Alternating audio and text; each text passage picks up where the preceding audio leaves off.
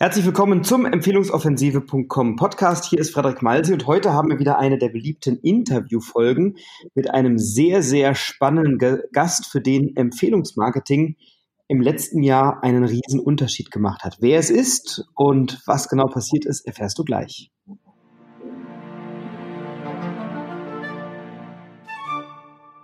So, da sind wir wieder und heute habe ich einen ganz tollen Interviewgast, auf den ich mich sehr, sehr freue.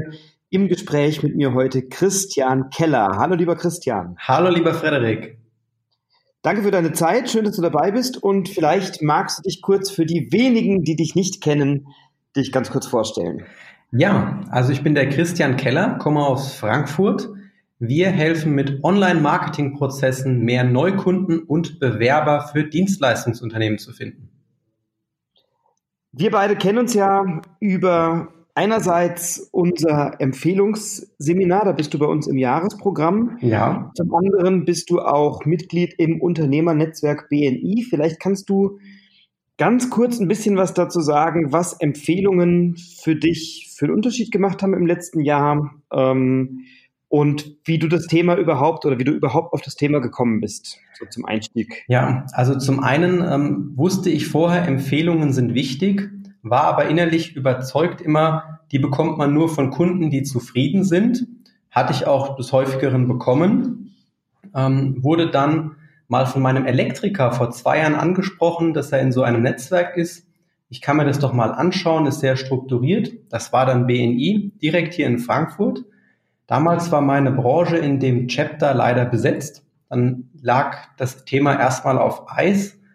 Auf einer Messe lernte ich dann einen Designer kennen, der mich zu BNI nach Mainz eingeladen hat, was in deiner mhm. Region ist. Mhm. So habe ich dort das Chapter kennengelernt und ähm, habe gemerkt, wow, ähm, zum einen fand ich die Stimmung besser und habe es noch viel frischer wahrgenommen, was das Thema Netzwerken und Empfehlungen anging. Da wurden die Umsätze, äh, flogen durch den Raum. Ich war voll begeistert und dachte mir, da würde ich gerne tatsächlich ein Teil von werden. Und so kam ich zu BNI. Es wurde leider auch in Mainz nichts, aber dort war ein Partnerdirektor, so heißt es ja bei uns, der in Bad Homburg aktiv war. Und so bin ich bei einem Chapter einer Runde in Bad Homburg gelandet und bin dort jetzt mhm. seit neun Monaten sehr glücklich Mitglied.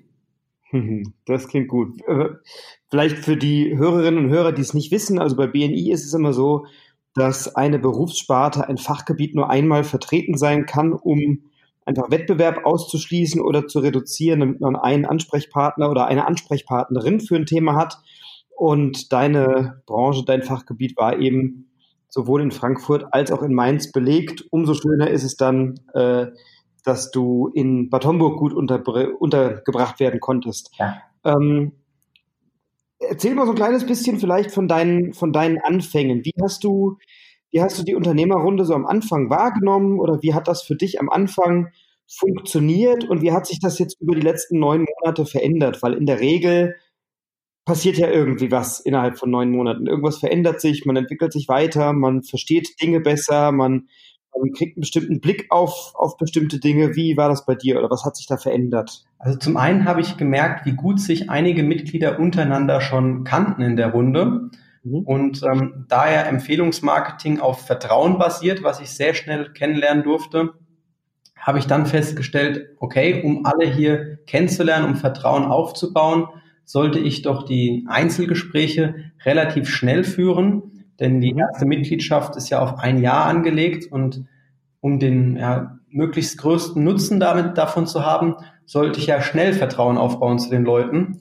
Deswegen mhm. habe ich wirklich Zeit intensiv investiert und in den ersten zwei Monaten fast 80 Gespräche geführt, um die Leute aus meinem Chapter und aus auch Nachbarteams kennenzulernen in der ganzen Region. Fühle mich jetzt viel besser vernetzt als vorher. Ähm, ganz toll fand ich auch, dass ich Gewerke und Branchen kennenlernen durfte, von denen ich wirklich überhaupt keine Ahnung hatte. Mhm. Ich lebe ja in einer Art Online-Marketing-Blase und äh, durfte Schreinerbetriebe kennenlernen, Maler, man kann viel besser mitreden, kommt viel leichter ins Gespräch ähm, beim Netzwerken, weil man bei verschiedensten Themen jetzt mitreden kann. Mhm. Das ist auch was, was ich immer wieder feststelle. ähm, dazu zu lernen über das, was andere Berufe, andere Branchen so in ihrem Tagesgeschäft machen und womit die sich beschäftigen, äh, finde ich auch immer hochinteressant. Und da haben wir ja auch schon viele gute Gespräche geführt und da durfte ich von dir auch schon ganz viel lernen. Ähm, und das ist eines, einer der Aspekte, der mich immer wieder begeistert, einfach zu gucken, wie machen denn andere ihr Geschäft und was machen die eigentlich so einen ganzen Tag lang. Ja. Finde ich immer sehr, sehr interessant, ja. Schön. Ähm, wenn du, wenn du mal an deine, an deine Mitgliedschaft denkst in so einer Unternehmergruppe, ähm, was würdest du sagen oder was würdest du jemandem empfehlen, der neu sich mit so einer Gruppe beschäftigt oder der neu in so einer Gruppe anfängt oder mal als, äh, ja, als Gast vorbeigucken will?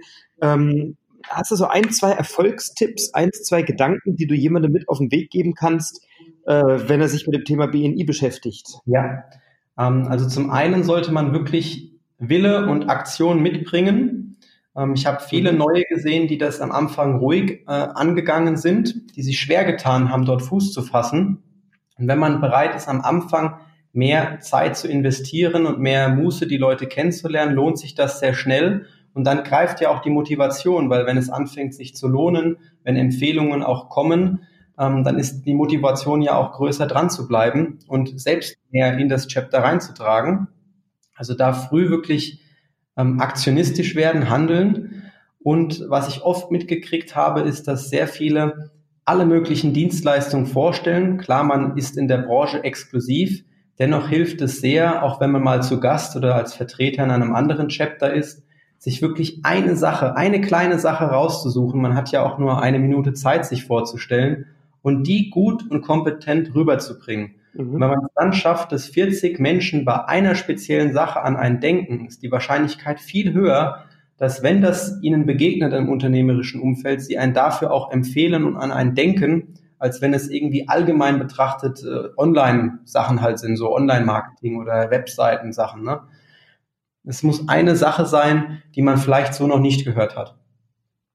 Also Fokus sozusagen auf das Wesentliche oder auf, auf den Kernkompetenz, Kerngedanken, genau. glaube ja glaube ich, ein wichtiger Gedanke, wenn du in deine Kurzpräsentation, jeder darf sich ja jede Woche mal äh, auch kurz vorstellen und pitchen und um Unterstützung bitten.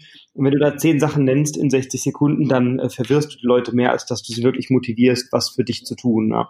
ja. Ein ganz, ganz wichtiger Gedanke. Ähm, mal rückblickend auf deine ersten neun Monate, hat sich's gelohnt für dich? Also monetär, persönlich, äh, würdest du es empfehlen, dahin zu gehen? Also ich kann jedem Unternehmer das nur empfehlen, weil ich habe am Anfang zwar nicht auf die Zeit oder den Invest geschaut, denn jede Investition braucht eine Anlaufzeit. Jetzt habe ich Bilanz gezogen gehabt nach neun Monaten und es sind über 50 Prozent meiner aktuellen ähm, Laufzeitverträge auch, also sehr lukrative Verträge, die über BNI-Empfehlungen gekommen sind, intern wie extern. Also hat sich definitiv gelohnt. Umsatzsteigerung gemessen. Es macht Spaß, sich mit den Unternehmern auszutauschen. Äh, es hat sich monetär gelohnt. Der Zeitaufwand wird immer geringer und das, was man an ja, monetärem Umsatzgewinn rausziehen kann, wird immer höher. Plus es macht halt auch einfach Spaß. Mhm. Was, was ist das, was, so, was, was Spaß macht? Naja, als Unternehmer habe ich Kunden, gegenüber denen man sich sehr stark immer präsentiert. Man hat Mitarbeiter, gegenüber, gegenüber man sich sehr stark präsentiert. Und Unternehmer zu haben, mit dem man auf Augenhöhe ja steht und sich wirklich über gleiche Themen, Probleme austauschen kann, was vielleicht manche Freunde auch nicht kennen im Alltag, hilft einem, das eigene Geschäftsmodell zu verbessern, hilft einem zu sehen, es gibt Menschen, die vor ähnlichen Herausforderungen stehen und es ist ein Austausch in einer sehr interessanten Menschengruppe. Mhm. Cool. Ähm, jetzt haben wir beide ja noch eine intensivere Zusammenarbeit. Du ja. hast dich ja vor einigen Monaten, ich glaube Anfang des Jahres, korrigiere mich, wenn ich falsch liege, ähm, dazu entschlossen, in unser Seminarprogramm, in das Jahresprogramm Empfehlungen fürs Leben äh, einzusteigen. Äh, und gesagt, einerseits ist BNI eine tolle Plattform, eine spannende Geschichte. Auf der anderen Seite möchtest du das Thema Empfehlungsmarketing noch intensiver kennenlernen, noch systematischer kennenlernen ähm, und dir eben wirklich ein Empfehlungssystem aufbauen. Ähm, vielleicht magst du ein bisschen erzählen über, über unsere Zusammenarbeit und was du gelernt hast, was wichtige Erkenntnisse waren für dich. Ja, also zum einen haben auch da wieder die Seminare viel Spaß gemacht. Ähm, man kann sich mit dem eigenen Geschäft sehr intensiv beschäftigen. Und es hat mir geholfen, ähm, Partner rauszusuchen. Du hast ja ein spezielles Seminar, was äh, die Empfehlungspipeline ist, ähm, wo man intensiv mit einem Empfehlungspartner zusammenarbeitet und den ganzen Tag der gegenseitigen Kooperation widmet. Diese Zeit würde man nie finden, im normalen äh, Berufsleben sowas zu initiieren und hast eine tolle Plattform dafür gegeben. Das habe ich jetzt zweimal schon gemacht mhm. und äh, daraus sind sehr intensive Kooperationen entstanden. Ähm, wichtigstes Learning daraus es ist schön, ein großes Unternehmerteam zu haben. Es sind ja knapp 50 Leute immer. Ähm, viel wichtiger ist es jedoch, ein kleines Power-Team zu haben oder Empfehlungsteam aus vielleicht drei, fünf, ich glaube, du sprachst mal von bis zu zwölf Leuten, wo man das so intensiv hinkriegt ähm, mit dem man wirklich regelmäßig sehr viel Geschäft austauscht. Und das ist noch effizienter und noch effektiver bei mir, als an die 50 zu gehen. Also die zwei Empfehlungspartner, die sich rausgebildet haben, das ist wirklich klasse. Da kommt jede Woche was für den einen oder anderen bei raus. So cool. Und du hast ja in dem Programm auch inhaltlich für dich, sagen wir mal, was das Thema Positionierung angeht oder was das Thema ähm, Systematik von Empfehlungen und äh, ich sag mal Ablauf eines Empfehlungsprozesses oder so, da hast du ja auch eine ganze Menge für dich mitgenommen. Ähm, ja. was, was waren da so deine, deine ein, zwei Highlights oder Haupterkenntnisse, wo du sagst, die waren die waren es wert, in dem Seminar gewesen zu sein? Also ein, eine Empfehlung als Prozess darzustellen, fand ich wirklich sehr interessant. Denn klassischerweise denkst du, da redet erstmal einer gut über dich und bringt dich ins Spiel. Und wir haben diesen Prozess wirklich in fünf Stufen zerlegt gehabt, von Anfang bis ähm, Empfehlung, was alles dazugehört, damit es eine gute Empfehlung wird. Mhm. Du hast dann Beispiele gehabt von Leuten, die du tatsächlich gut kanntest, wo du mal geschaut hast, wie bringt er mich denn ins Spiel? Und hast dann gesagt, dass ihr beide überrascht wart, ähm, dass ihr das ganz anders gewollt hättet. Und dann habt ihr den Prozess systematisiert. Ich habe dann auch mal bei Kunden gefragt, die mich empfohlen haben oder Partnern, und habe auch gedacht, was reden die denn da? Also es zwar alles nett, aber irgendwie will ich so nicht ins Spiel gebracht werden. Und dann haben wir konkrete Formulierungen erarbeitet, die toll klingen und die mir helfen, noch besser und mit noch höherer Wahrscheinlichkeit die Empfehlung auch zu einem Auftrag zu machen. Und umgekehrt auch. Also meine Empfehlungspartner wollen teilweise völlig anders ins Spiel gebracht werden als ich. Mhm. Und darauf einzugehen, auf die individuelle Art, den individuellen ja, Verkaufsstil auch dann danach oder Ges Gesprächsstil, hilft sehr, das zu systematisieren. Also das ist ein ganz äh, spannender Punkt, den du ansprichst, weil das tatsächlich ganz viele, ähm, wahrscheinlich auch für ganz viele Hörerinnen und Hörer interessant ist, weil es viele unserer Teilnehmer für sich so systematisch gar nicht ähm, umsetzen am Anfang. Das Spannende ist ja bei einer Empfehlung, wenn du ins, wenn, wenn du empfohlen wirst, dann möchtest du ja, dass der Empfehlungsgeber das optimal für dich vorbereitet. Äh, zur richtigen Zielgruppe, mit deinem Angebot und dich so positioniert, dass der, dass dein Gegenüber auch sich auf das Gespräch freut und so weiter. Ähm, und ich stelle immer wieder fest, und das ist etwas, was wir ja mit unseren Teilnehmern regelmäßig machen, ich sage, frag doch mal deine Empfehlungspartner, mal angenommen, die treffen jetzt jemanden aus der Zielgruppe auf einer Veranstaltung oder haben den als Kunden oder wie auch immer ähm, und wollen für dich einen Bedarf erfragen und wollen dich dann weiterempfehlen. Wie machen die das? Und dann probiert, probieren die das mal aus und fragen da mal rum. Und es ist in der Regel sehr erschreckend, wie wenig inhaltliche Substanz dahinter ist, wenn andere über jemanden sprechen. So, ich habe das selber in meiner Anfangszeit erlebt, als ich vor vielen Jahren angefangen habe, mich damit zu beschäftigen. Und ich erlebe das bei fast allen unserer Kunden, dass deren Empfehlungsnetzwerk die auf eine oft sehr abenteuerliche Art und Weise ins Gespräch bringt. Und ich glaube, das ist ein ganz wichtiger Punkt, ja. darüber sich Gedanken zu machen, wie möchte ich denn, dass andere über mich reden und das wirklich ähm, auch das Empfehlungsnetzwerk schulen, damit die das auf eine Art und Weise machen, wo du sagst, so fühle ich mich wohl, so möchte ich das gerne und so ist auch der Kunde optimal vorbereitet und geht auch mit der richtigen Erwartungshaltung ins Gespräch und nicht mit irgendeiner Erwartungshaltung so, ne? Ja, also sehr, sehr spannend. Cool. Gleichzeitig hast du uns äh, ein Tool an die Hand gegeben, wie man diese ganzen Empfehlungsbeziehungen pflegt, mhm. wie man tatsächlich auch da mal systematisiert und schaut, wen habe ich vielleicht ein bisschen vernachlässigt in letzter Zeit, habe ich etwas getan, was für die Beziehung einzahlt, was das Ganze stärkt, ähm, um einfach wirklich zu schauen und für sich zu evaluieren, wem kann ich noch Gutes tun, wo habe ich vielleicht schon viel angesetzt und das auch nicht dem Zufall zu überlassen. Und hast sehr viel Struktur in diese Prozesse gebracht. Ähm, dann hatten wir eine Übung, die ist mir auch noch in Erinnerung geblieben, wo du beleuchtet hast, wer kann denn überhaupt ähm, mir Empfehlungen geben, wen gibt es da alles? Mhm. Ich dachte ja vor BNI, das sind alles Kunden, andere könnten das ja nicht. Dann habe ich an ein Unternehmerteam kennengelernt durch BNI, ähm, Empfehlungspartner, die eng verbunden sind, auch im Zielmarkt, Zielkunden, wo ich jetzt zwei aktuell habe. Und äh, da waren noch fünf, sechs andere Gruppen wie äh, Lieferanten, Partner. Also gibt es wirklich tolle Möglichkeiten, die du aufgezeigt hast, wie man mit den Leuten ins Gespräch kommt, um ganz viele Quellen sich zu eröffnen von Empfehlungen. Und du hast ja jetzt auch über BNI hinaus eine ganze Reihe von Empfehlungspartnern gewinnen können, wenn ich das richtig verstanden habe. Ja. Ja. Und ich glaube, das, das, ist ganz entscheidend, ne, dass, dass Empfehlungen ähm, nicht bei BNI beginnen und enden. BNI ist eine tolle Möglichkeit, das eigene Netzwerk mal schnell zu vergrößern und tolle Leute kennenzulernen, mit denen man Geschäfte machen kann. Man wirklich ernsthaft das Thema Empfehlungen für sich angeht, der sollte größer denken und nicht nur an sein eigenes BNI-Unternehmerteam, sondern eben, es gibt auch ein paar andere Kategorien, in denen man auch tolle Empfehlungspartner findet. Das besprechen wir ja auch auf unserer Empfehlungsoffensive, auf der du ja auch schon ein paar Mal warst und ähm, auch im Seminar. Ähm, ja, sehr spannend. Also auch für BNI-Mitglieder durchaus interessant, da nochmal einen Schritt weiter zu gehen und das ganze Thema noch weiter zu professionalisieren und zu, zu systematisieren.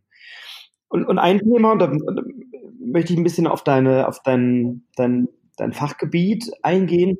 Ein Thema, mit dem wir uns ja beschäftigen in dem Seminar, ist auch das Thema Positionierung.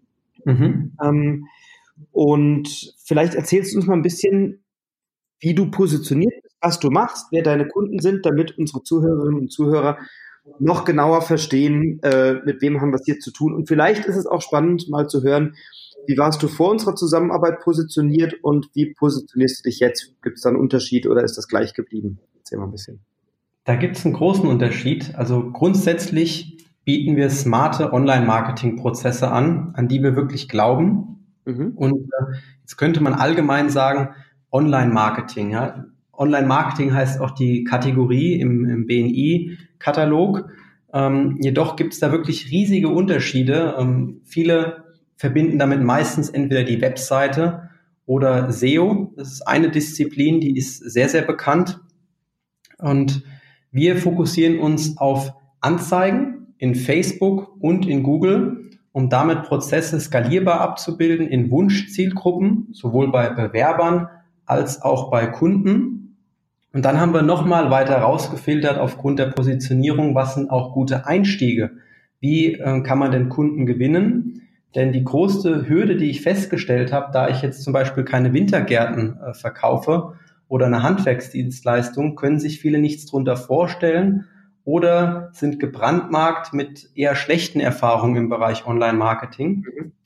Deswegen haben wir geschaut, was ist denn aktuell ein großer Engpass auch und haben festgestellt, dass ähm, Recruiting oder Social Media Recruiting sehr, sehr ähm, gut funktioniert, um Personal zu gewinnen. Mhm. Und dadurch festgestellt, wenn man ein, ein Thema vorstellt, wo es den Leuten wirklich brennt, wo man die Mechaniken aus dem Online-Marketing, mit denen wir arbeiten, Landing-Pages, Anzeigen und Funnel ist ja das Fachwort dafür, verwendet und es funktioniert. Und die Recruiting-Prozesse sind oft temporär, kurzzeitig angelegt. Leute haben jetzt einen Engpass und in zwei Wochen möglicherweise schon die Stelle besetzt durch uns dann bildet sich Vertrauen. Und wie auch bei den Empfehlungen ist es ja im Geschäftsleben überall wichtig, Vertrauen aufzubauen und eben zu zeigen, dass Online-Marketing funktioniert, den Proof of Concept dem Kunden direkt mitzuliefern. Und ähm, auch danach haben wir keine langen Laufzeiten von, ich habe teilweise mitgekriegt, zwei Jahren in, bei SEO-Agenturen, ähm, um sich zu binden. Ich lege sehr viel Wert darauf, dass unsere Aktionen messbar sind. Und bei uns weiß der Kunde, am Ende vom Monat, ich habe so und so viel Geld investiert äh, in Keller Digital, so und so viel Geld in Anzeigen und in meinen Funnel, habe x Kundenanfragen dadurch bekommen. Eine Kundenanfrage ist mir Y wert oder so und so viele Aufträge haben sich daraus ergeben. Oder im Bewerbungsprozess, ich habe so und so viele 100 Euro investiert und dafür 20, 30, 50 Bewerber bekommen. Mhm. Messbarkeit, Effizienz, das ist mir sehr wichtig. Das ist ein spannendes Thema, was, was du ansprichst, weil, weil ja für viele, ähm, ich sag mal, Laien, die, die eben nicht jeden Tag sich mit Online-Marketing oder Online-Prozessen auseinandersetzen, ähm, gibt ja im Internet Hunderttausende von Leuten, die dir riesen Sachen versprechen äh, und sagen, morgen bist du reich, morgen hast du alle Mitarbeiter, morgen sind alle deine Probleme gelöst, äh, Online-Marketing ist der heilige mhm. Woran erkenne ich denn als Laie, ähm, ob ich es mit einem, ich sag mal, mit einem Profi zu tun habe, der realistisch mir Dinge verspricht oder der seriös arbeitet oder mit einem Schaumschläger? Kannst du da ein bisschen was zu sagen, vielleicht auch für unsere Zuhörer, ähm, die dann mal ihre eigenen Online-Marketing-Anbieter oder Dienstleister oder Agenturen so ein bisschen abklopfen können und schauen ja. können, haben sie es mit einem Schaumschläger zu tun oder ist da Substanz? Woran, woran erkenne ich das als Laie? Was, was kann ich fragen oder? Ja, da habe ich ein, ein, paar Sachen, woran man das erkennen kann. Also zum einen, wenn du viel Facebook-Werbung in dem Bereich siehst, ist die erste Unterscheidung, die du treffen kannst in einem Gespräch, ist das eine Agentur, ein Dienstleister oder jemand, der mir einen Kurs verkaufen möchte, eine Ausbildung in dem Bereich. Denn sehr viele Online-Marketer gehen nur noch den Weg, Videokurse zu verkaufen mhm. und überlassen es dann im Endeffekt in der Verantwortung des Unternehmens, das selbst zu machen. Ist letzten Endes nichts anderes, als ähm, würde ich dir versuchen zu erklären, wie du ein Haus baust als Schreiner, aber letzten Endes bist du kein Schreiner und kannst das wahrscheinlich auch nach dem Kurs nur sehr schwierig. Mhm. Und da kann man im Gespräch schnell herausfinden, geht es um einen Kurs oder um die Dienstleistung. Mhm. Das klingt vielleicht total ähm, oberflächlich. Es gibt aber tatsächlich immer weniger, die eine Agenturdienstleistung anbieten. Mhm. Das ist der, die erste Vorentscheidung. Dann geht es darum, ähm, zu schauen, oft werden Werte, KPIs, Zahlen in den Raum geschmissen, um möglichst kompetent zu wirken. Wird sowas gesagt wie, bei der Kampagne hatten wir eine Click-Through-Rate von äh, 500 wir hatten äh, da 700 Leads erzeugt, oft auch mit den englischen Fachbegriffen. Die äh, Cost per Click, ja, der CPC lag gerade mal bei 33 Cent. Und das sind alles sicherlich wichtige Kennzahlen für uns Online-Marketer im Hintergrund. Für den Kunden ist meine Meinung, ähm, ist immer noch wichtig zu schauen, was hat die Anfrage, das heißt auf Englisch Lead, letzten Endes gekostet und war die dann auch qualitativ. Mhm. Es bringt nichts, 80 Anfragen zu haben und dann entsteht daraus nur ein Kunde. Und wir schauen auch, wie sieht der Prozess danach aus, um den äh, Kunden zu beraten, wie geht man mit so einem Online-Lead um. Das funktioniert oft anders als mit einem ähm, Standard-Lead oder einer Empfehlung, die ja super oft äh, fantastisch vorbereitet ist.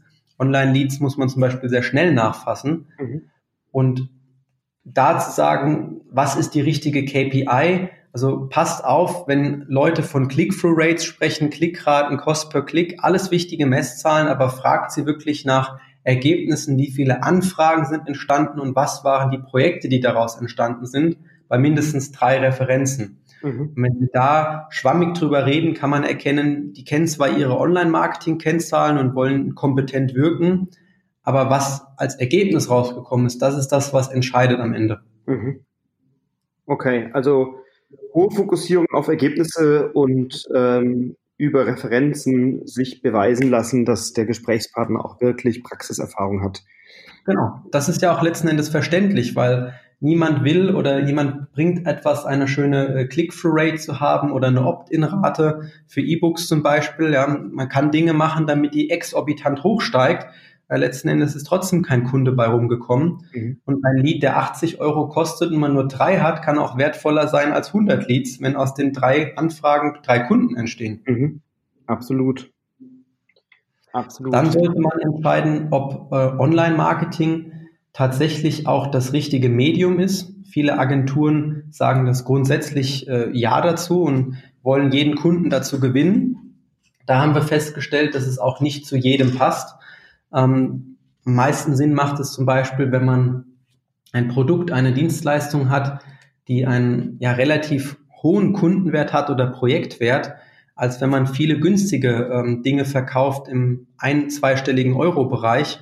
Da muss man doch sehr, sehr hoch in die Reichweite gehen, vielleicht deutschlandweit, europaweit um darüber profitabel am Ende zu agieren. Das ist viel einfacher zu agieren, wenn man eine hohe Dienst, einen hohen Dienstleistungswert, hohen Produktwert hat. Da kann man sehr schnell in die profitable Zone kommen. Mhm. Also auch da achten, meint er es gerade gut mit mir oder will er mir nur wirklich unbedingt seine, seine Kampagne verkaufen? Mhm. Cool. Sehr, sehr geil. Sehr, sehr geil. Und du hast jetzt dich ja spezialisiert mhm. ähm, und bist aus dem ich sag mal, etwas allgemeineren Online-Marketing raus. Also man kann alle Online-Marketing-Dienstleistungen bei dir abrufen, mhm. aber ähm, ja auch in unserer Zusammenarbeit hinsichtlich der Positionierung dich etwas mehr spezialisiert. Ähm, was ist sozusagen dein oder euer Spezialgebiet und, und äh, wer sind deine optimalen Kunden? Ja, also wir haben ein Spezialgebiet, ist das angesprochene Online-Recruiting, bei dem wir helfen, die Bewerbungen zu bekommen über Online-Prozesse.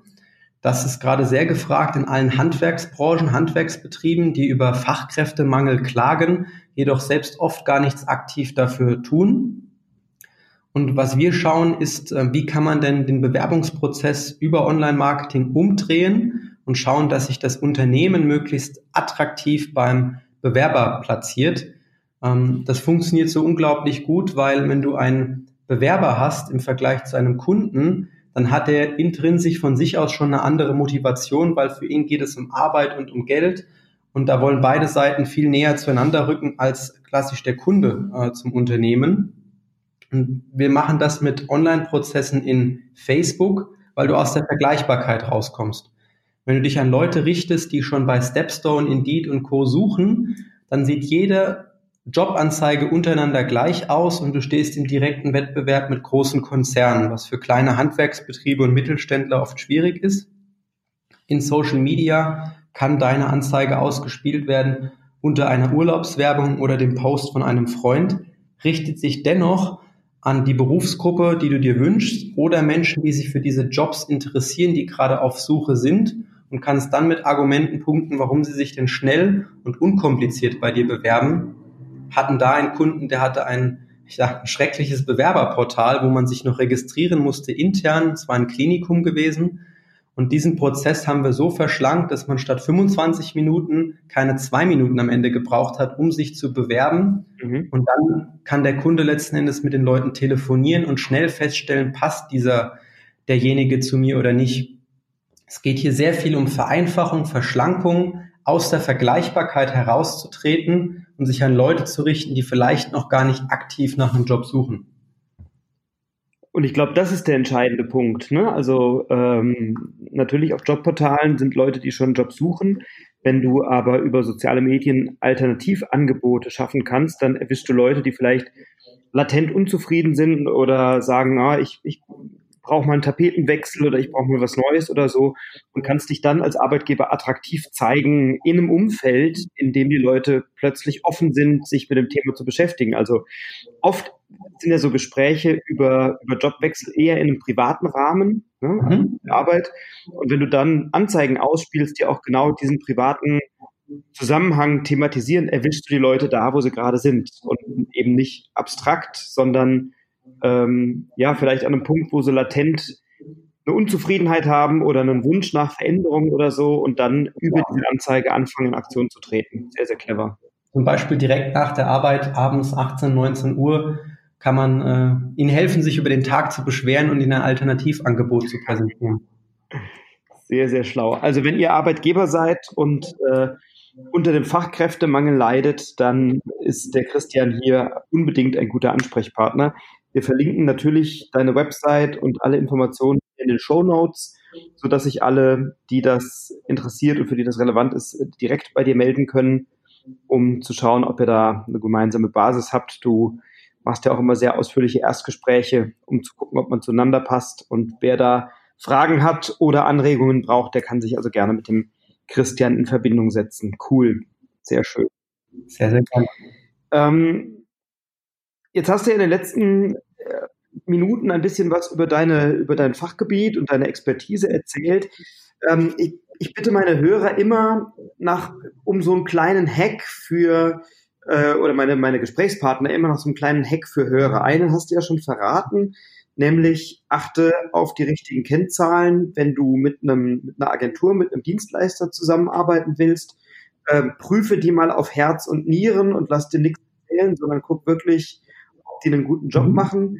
Wenn jetzt jemand sagt, oh, ich will mich mit dem Thema mal beschäftigen, ich will mir darüber mal Gedanken machen, hast du irgendeinen Hack oder einen Tipp, den unsere Hörer direkt umsetzen können oder mit dem sie sich mal zumindest gedanklich beschäftigen sollten?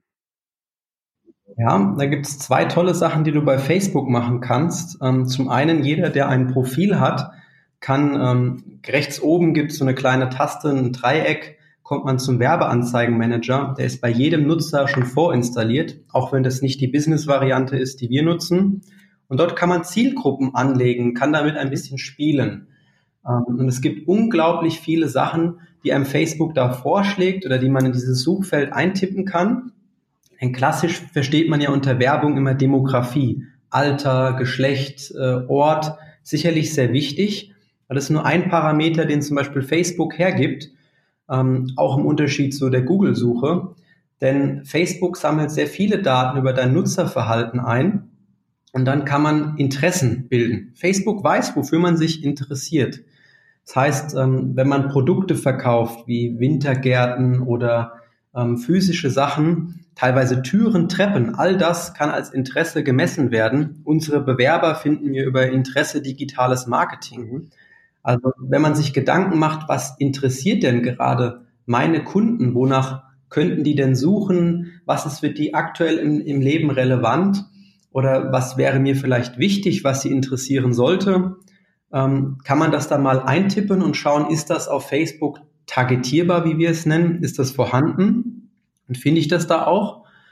Und äh, gleichzeitig ist ein Hack, wenn man, ob selbst oder mit Agentur Anzeigen schaltet, ähm, auch richtig auszuschließen an der Stelle. Also ich muss nicht alle Leute erreichen. Ich will ja meine Zielgruppe erreichen.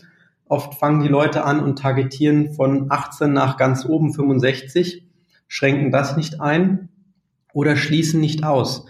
Früher konnte man ähm, ganz klassisch bestimmte Gehaltsgrößen ausschließen. Aufgrund der DSGVO ist zum Beispiel das nicht mehr möglich. Was ich hier aber empfehle, ist ähm, bei ausschließenden Interessen immer zum Beispiel die indische Cricket-Nationalmannschaft auszuschließen. Das soll jetzt nicht ähm, feindlich sein gegen diese Gruppen, denn in Deutschland hast du sehr wenige Leute, die tatsächlich Fans von der indischen Cricket-Nationalmannschaft sind.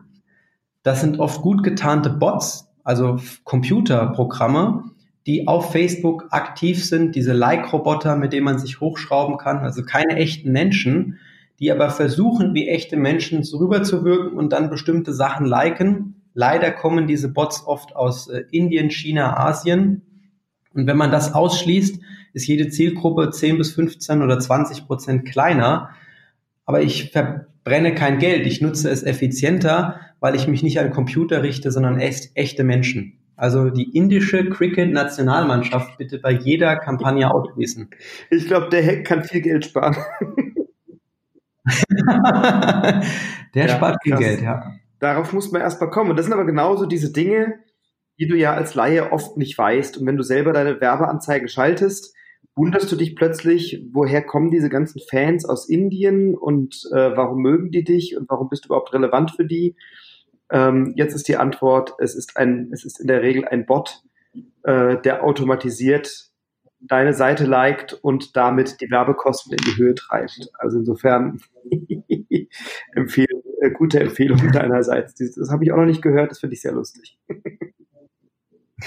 Gerne. Also wenn wir gucken, ob wir die, die Cricket-Nationalmannschaft, äh, ob wir die irgendwie, ob wir da viele Fans haben. Aber da du ja einen Großteil unserer Kampagnen machst, ist die Wahrscheinlichkeit gering, dass die da auftauchen. das stimmt, die sind auch ausgeschlossen bei mir, Frederik. Da habe, da habe ich irgendwie Spaß dran. Indische ja. Cricket-Nationalmannschaft, sehr, sehr geil. Ähm, jetzt bist du ja als Unternehmer, das darf ich sagen, noch ein junger Hüpfer im Gegensatz zu mir. Mhm. Ähm, und Alter ist kein Kriterium für Qualität, das beweist du immer wieder aufs Neue. Ähm, was ich aber spannend finde, du bist ja jetzt seit ein paar Jahren, äh, also du bist bist schon seit ein paar Jahren selbstständig, obwohl du noch relativ jung bist. Vielleicht magst du uns mal ein bisschen was dazu erzählen. Ähm, weiß nicht, ob, ob, du dein Alter verraten möchtest, aber zumindest kannst du erzählen, wie lange du schon selbstständig bist, äh, weil ich das sehr, sehr bemerkenswert finde, wie du da unterwegs bist. Danke, Frederik. Ähm, ja, ich bin jetzt aktuell 23, werde jetzt im September 24 und ähm, durch ein Praktikum, was ich mit 13 gemacht habe, durfte ich schnell feststellen, ähm, ich wurde viel von dem Geschäftsführer damals betreut, dass der ein sehr komfortables und äh, angenehmes Leben hat, frei entscheiden kann und ähm, ja, selbst entscheiden kann, in welche Richtung er sich entwickelt, welche Projekte er annimmt. Da war für mich früh klar, ich will das machen, was ich wirklich will. Habe mich schon immer für Computer begeistert, dann in dem Alter auch erste Websites erstellt und mit 15 fragte mich dann im Tennisverein der Italiener, ähm, ob ich ihm nicht helfen kann. Ich bin doch gut mit Computer und so und Internet, äh, ihm eine Webseite zu erstellen. Und das habe ich einfach aus Spaß heraus gemacht für den Nino. Und äh, ja, der hat mir dann ein Jahr lang kostenlos Pizza und Pasta gegeben nach dem Spielen. Und äh, das darf man eigentlich nicht sagen in so einem Podcast, aber der hat mir damals 200 Euro bar noch gegeben. Und das war natürlich mit 15 ein Vermögen. Fand ich unglaublich toll glaube ich, mittlerweile verjährt, vermutlich. Ansonsten kenne ich einen guten Rechtsanwalt, der dich da rauspackt. Und äh, da war ich natürlich motiviert. Er empfahl mich dann sehr schnell an seinen Reifenhändler, die Kfz-Werkstatt, den Feinkosthändler. Meine ersten Kunden waren alles Italiener. Mein Vater hat dann gesagt, das kannst du so nicht machen, du musst ein Gewerbe gründen. So gründete ich mit 15 ein Gewerbe, musste dafür zum Amtsgericht gehen mir eine Sondergenehmigung holen. Meine Eltern mussten äh, zustimmen. Meine Lehrerin musste bestätigen, dass meine schulische Leistung nicht darunter leiden wird. Hat sie auch nicht. Und, ähm, so kam ich zum Gewerbeschein. Habe das dann jahrelang immer nebenbei während der Schulzeit, während dem Studium hobbymäßig betrieben, weil es mir Spaß gemacht hat. Doch dem Hobby habe ich jedes Jahr mehr Zeit gewidmet und es hat immer mehr Spaß auch gemacht. Für mich war im Studium auch klar, dass ich führe das zu Ende. Ja, ich habe Wirtschaftsinformatik studiert, ähm, wollte aber bewusst dann meine Agentur auch weiterführen und das äh, Vollzeit durchziehen. Im Studium gemerkt, die Leute wollen eigentlich nicht nur Websites haben, sondern dahinter steckt ein Bedürfnis. Und zwar hinter dem Bedürfnis, sich zeigen wollen, online präsentieren, stecken oft, ich möchte Kundenanfragen haben oder jetzt Bewerbungsanfragen auch. Und dafür braucht man andere Mechanismen als nur die Webseite. So habe ich mich weitergebildet im Bereich Facebook-Marketing. Das gibt's ja auch noch gar nicht so lange, die Disziplin. Also Facebook-Anzeigen, das fing an 2011, 2012, richtig intensiv seit 2014. Bin sozusagen damit groß geworden. Und ähm, Google-Partner geworden im letzten Jahr. Ähm, das war während ja, im ersten Monat meiner BNI-Mitgliedschaft. Und seit März letzten Jahres, na, seit Februar war das schon, Vollzeit nur noch das. Jetzt im mhm. äh, Juni, nee, September kommt jetzt die erste Vollzeitmitarbeiterin, die hat gestern unterschrieben, viel mit Werkstudenten gearbeitet, äh, was super ist und jetzt Stück für Stück die Stufen der Professionalisierungen vorangetrieben. Oft große Schritte, die einem Angst machen, gerade im jungen Alter, aber immer wieder mal eine Angst überwinden hilft zu wachsen. Cool. Herzlichen Glückwunsch. Danke. ja, also kann ich mich auch dran erinnern, äh, die, die erste Vollzeitmitarbeiterin, die dann auf dem Lohnzettel steht, äh, das ist ein Schritt, der toll ist. Ja, das wird nicht, wird nicht die letzte bleiben, da bin ich ganz sicher. hast du, hast du aus deiner Perspektive heraus einen Tipp für Leute, die sich gerade selbstständig machen oder die gründen oder die sich mit dem Gedanken beschäftigen, das zu tun? Ähm, worauf sollte man achten oder was ist für dich eine wichtige Voraussetzung, um wirklich dann mit der eigenen Selbstständigkeit erfolgreich zu sein? Ja, also ich habe oft beobachtet, dass viele mit allem versuchen, sich selbstständig zu machen. Also das, was ich durch BNI in wirklich ganz, ganz fokussiert lernen durfte, ähm, sollte man am Anfang schon anfangen und nicht 20 Dienstleistungen anbieten oder 20 Produkte. Man muss nicht jetzt eine Sache am Anfang nehmen, aber es schon sehr eingrenzen, damit man überhaupt für etwas wahrgenommen wird, wenn man mit Leuten darüber spricht. Ähm, das von Anfang an zu machen.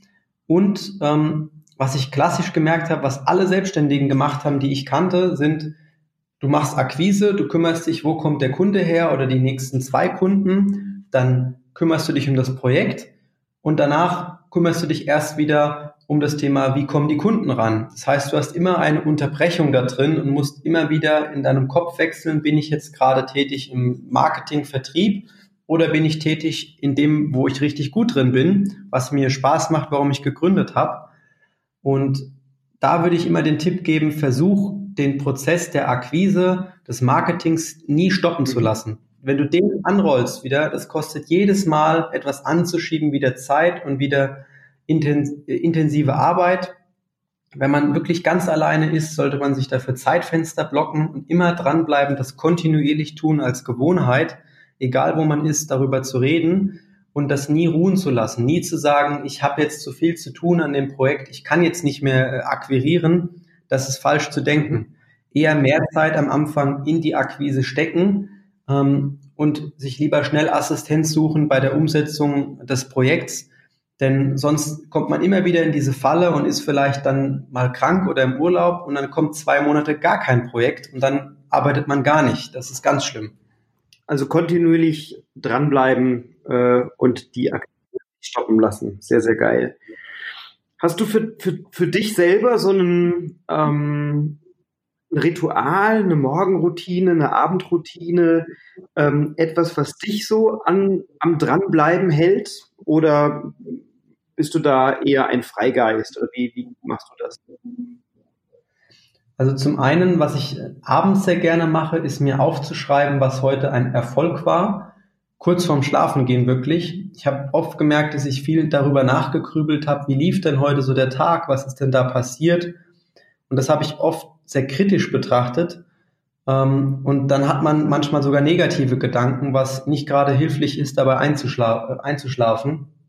Wenn ich mir aber kurz vorher auch noch aufgeschrieben habe, also verfestigt habe, das muss ich mir nicht aufheben, die Zettel kann ich wegschmeißen. Aber ich habe es mir einmal abends aufgeschrieben, was heute Gutes passiert ist, äh, worauf ich stolz bin oder was besonders gut lief. Und da ein, zwei, drei Sachen draufstehen, kann man mit einem guten Gefühl beruhigt einschlafen. Das hilft enorm, um besser zu schlafen und sich gut zu fühlen, kontinuierlich auch ähm, zu sehen, den Blick aufs Positive zu haben. Ja, was funktioniert alles gut, statt immer nur kritisch zu denken, was läuft nicht so gut. Morgens versuche ich früh aufzustehen, auch wenn es mir schwer fällt. Ähm, gut, BNI gibt da eine harte Schule vor. 6.30 Uhr geht's ja los. Zumindest einmal die Woche, ja. einmal die Woche, ja. Ähm, aber wenn man versucht tatsächlich vor 7 Uhr immer aufzustehen und den Arsch auch hochzukriegen, selbst wenn man erkältet ist, selbst wenn es einem nicht so gut geht, dann wird es mit der Zeit immer einfacher und man kann die wichtigsten Sachen schon dann erledigt haben, bevor man zur Mittagspause geht. Mhm habe gestern, gestern glaube ich, oder vorgestern äh, gelesen, dass wenn man um 5 Uhr morgens aufsteht, also etwa zwei Stunden vor der sonst üblichen Durchschnittsuhrzeit von 7 Uhr, dass man dann mit den zwei Stunden, die man an dem Tag mehr hat, im Laufe eines Jahres mehr als einen Monat zusätzliche Arbeitszeit gewinnt oder Zeit gewinnt, ne, die man eben nicht schläft, sondern die man dann für Arbeiten, Projekte, ähm, Fokusthemen, Sport oder was auch immer umsetzen kann. Und ich fand die Zahl so beeindruckend, ähm, zu sagen, ey, zwei Stunden früher aufstehen bringt mir, wenn ich sonst um sieben aufstehe, statt, äh, statt sieben Uhr eben um fünf Uhr aufstehen, bringt mir einen Monat mehr produktive Zeit im Jahr. Das finde ich eine ziemlich, ziemlich geile Zahl an der Stelle. Ja. Das, wenn man es hochrechnet, dann werden die Zahlen oft gerne, ähm, ja, sieht man den Nutzen dahinter, ne? Absolut. Ja, und ja. der Vorsprung ist auch vor, vor Konkurrenz oder Mitbewerbern oder so. Ja. Ähm, wir kommen so langsam auf die, auf die Zielgerade. Ähm, mhm. Hast du einen Buchtipp, einen Podcast-Tipp, ein, weiß ich nicht, äh, irgendwas, ein Weiterbildungstipp, ein Seminartipp, mit dem sich unsere Hörerinnen und Hörer unbedingt mal beschäftigen sollten? Kannst du da was empfehlen?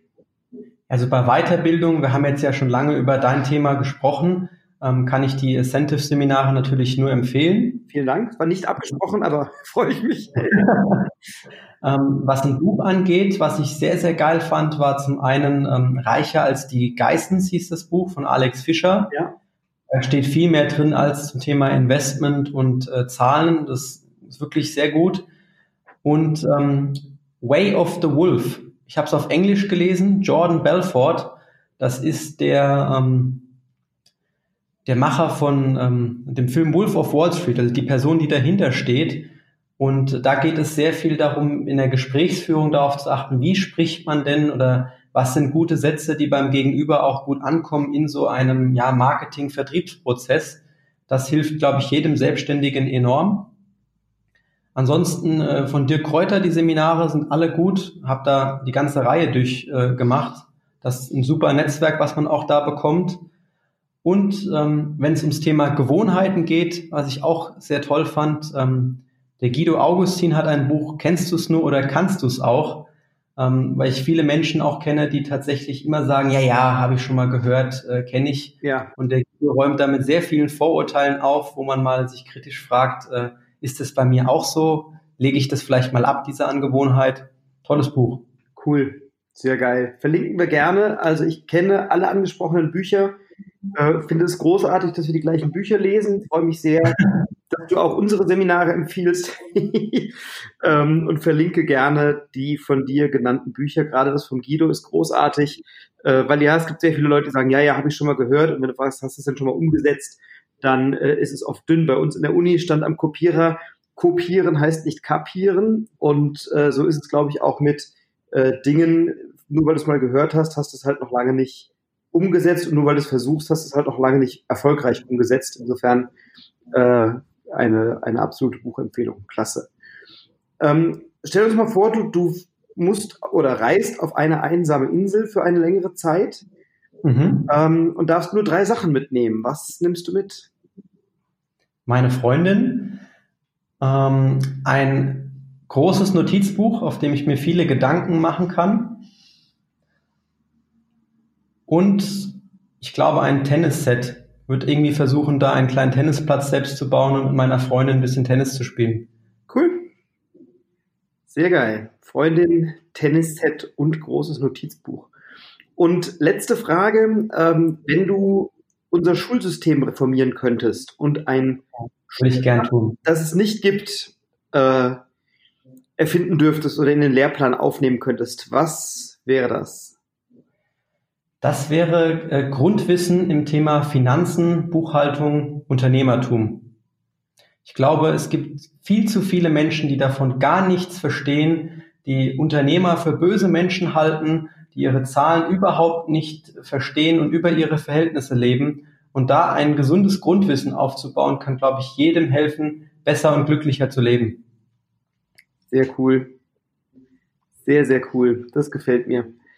Christian, vielen Dank für deine Zeit und für dieses wirklich tolle und interessante Gespräch. Ähm, finde, da kann man immer viel mitnehmen, gerade auch wenn du zuhörst und jüngerer Unternehmer bist. Der Christian zeigt mit 23 Jahren vielen alten Hasen, wo es lang geht und das sehr erfolgreich und sehr gut. Ähm, ich kann die Zusammenarbeit mit ihm sehr empfehlen. Also wenn du jetzt gerade zuhörst und dich fragst, ist der Christian Keller jemand, der mir helfen kann? Unbedingte Antwort ja. Christian, du weißt aus meinem Podcast, traditionell haben bei mir Gäste das Schlusswort. Das heißt, alles, was noch gesagt werden muss, Grüße, Tipps, äh, Freundlichkeiten und was auch immer, darfst du jetzt geben. Ich halte die Klappe, sage ganz, ganz herzlichen Dank für deine Zeit, für das tolle Gespräch. Ich freue mich schon, wenn wir uns bald wiedersehen und bin jetzt still und verabschiede mich bis zur nächsten Folge. Und du bist dran. Also bedanken möchte ich mich bei meiner Familie, die mir immer unternehmerisch geholfen hat, mir mit Ratschlägen äh, zur Seite gestanden hat. Alle Menschen, die mir in den letzten Jahr, Monaten und Jahren geholfen haben, an Projekte zu kommen, die an mich geglaubt haben. An meinen guten Empfehlungspartner Dennis Tröger ein ganz dickes Danke ähm, und an mein ganzes Team. Äh, einer hört hier sogar gerade zu beim Podcast-Dreh. Ähm, super Sache. Danke, dass ihr mir helft, äh, Träume zu verwirklichen.